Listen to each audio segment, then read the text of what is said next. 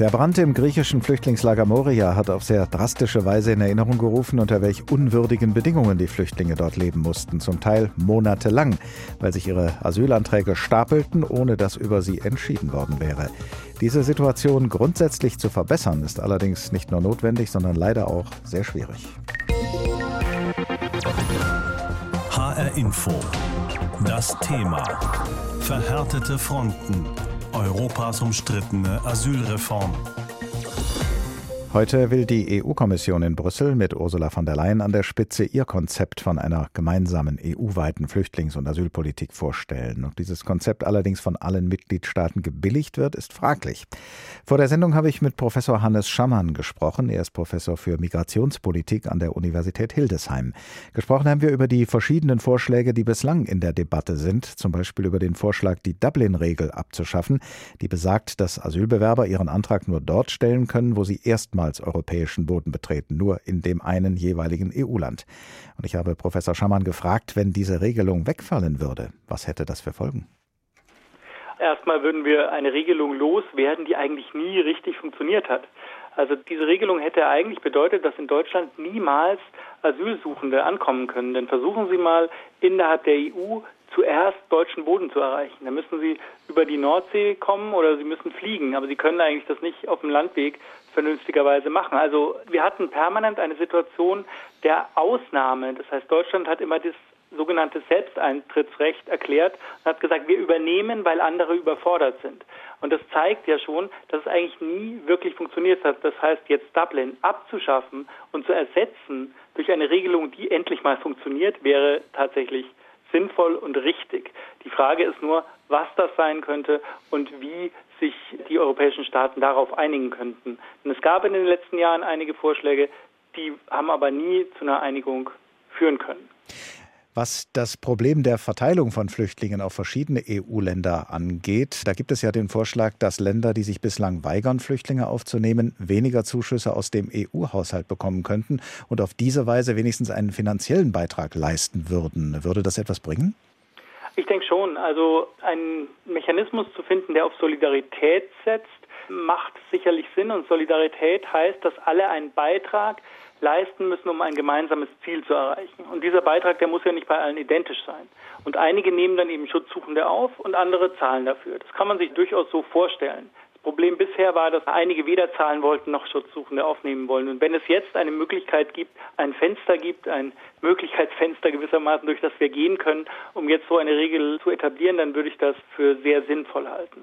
Es ist ja auch immer wieder vorgeschlagen worden, Zentren für Asylsuchende an den Außengrenzen der EU einzurichten, genauer gesagt jenseits der Außengrenzen, also nicht auf europäischem Boden, damit schon vor einer Einreise nach Europa über Asylanträge entschieden werden kann. Dabei müssten aber auch zum Beispiel viele afrikanische Staaten mitmachen, damit das funktionieren kann. Halten Sie das für realistisch? Die EU versucht ja jetzt schon, die afrikanischen Staaten einzubinden in ihre Migrationspolitik. Das bedeutet aber derzeit vor allem, dass sie sie darin einbinden, Migrationsrouten zu schließen und Überwachungstechniken einzusetzen und ja ihre Grenzen auch im Süden teilweise der Länder dicht zu machen. Und man könnte natürlich die Mittel, die man jetzt dafür aufwendet, durchaus auch in andere Bahnen lenken und eher in die Entwicklung solcher gemeinsamen Zentren an den Außengrenzen stecken. Problem ist natürlich dann immer, wer hat denn da wirklich das Sagen in den Zentren? Kann die EU immer darauf verweisen, dass das ja nicht EU-Territorium ist? Deswegen müssen sie auch nicht letztlich für die Zustände dort sich verantwortlich zeigen. Oder findet man einen Weg, dass dort wirklich die Europäische Union reingeht?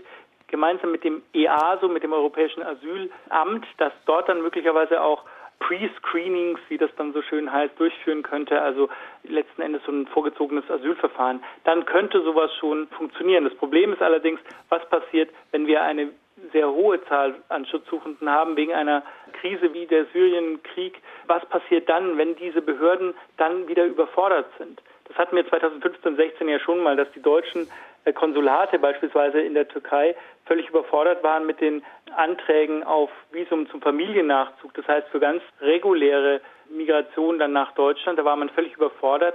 Die Menschen hätten ein halbes Jahr warten müssen auf einen Termin und dann sind sie eben auf den illegalen Weg gegangen. Und wie kann man das verhindern in solchen Auffanglagern, dass es da solche Engpässe gibt. Das ist für mich noch nicht ganz geklärt und da bin ich gespannt auf die Vorschläge der Kommission. Und da hätten Sie auf Anhieb auch keine Idee, die ja einen Ausweg darstellen könnte? Also ich glaube, es gibt nicht die eine große Lösung. Ich glaube, wir werden verschiedene Dinge brauchen. Wir brauchen Resettlement stärker, das heißt die direkte Aufnahme von Geflüchteten, von Schutzsuchenden aus den Flüchtlingscamps direkt in den Krisengebieten. Da brauchen wir mehr davon.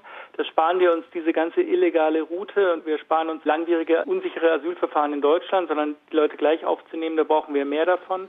Wir brauchen sicherlich ein anderes Verteilsystem. Wir müssen Dublin ersetzen und wir dürfen trotzdem nicht auf territoriales Asyl verzichten. Das heißt, wenn dann doch mal Menschen bei uns ankommen in Deutschland, dann muss es möglich sein, dass sie auch hier einen Asylantrag stellen können. Es muss auch so Notfallmechanismen geben.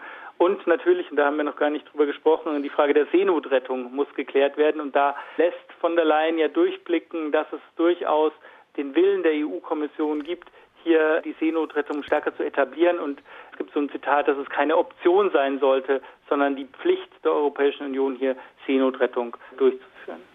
Einschätzungen von Professor Hannes Schammann, Professor für Migrationspolitik an der Universität Hildesheim. Gesprochen haben wir vor der Sendung und bevor die EU-Kommission heute ihre Vorschläge für eine gemeinsame europäische Asylpolitik präsentiert. Verhärtete Fronten, Europas umstrittene Asylreform, so heißt das Thema heute Morgen hier bei uns.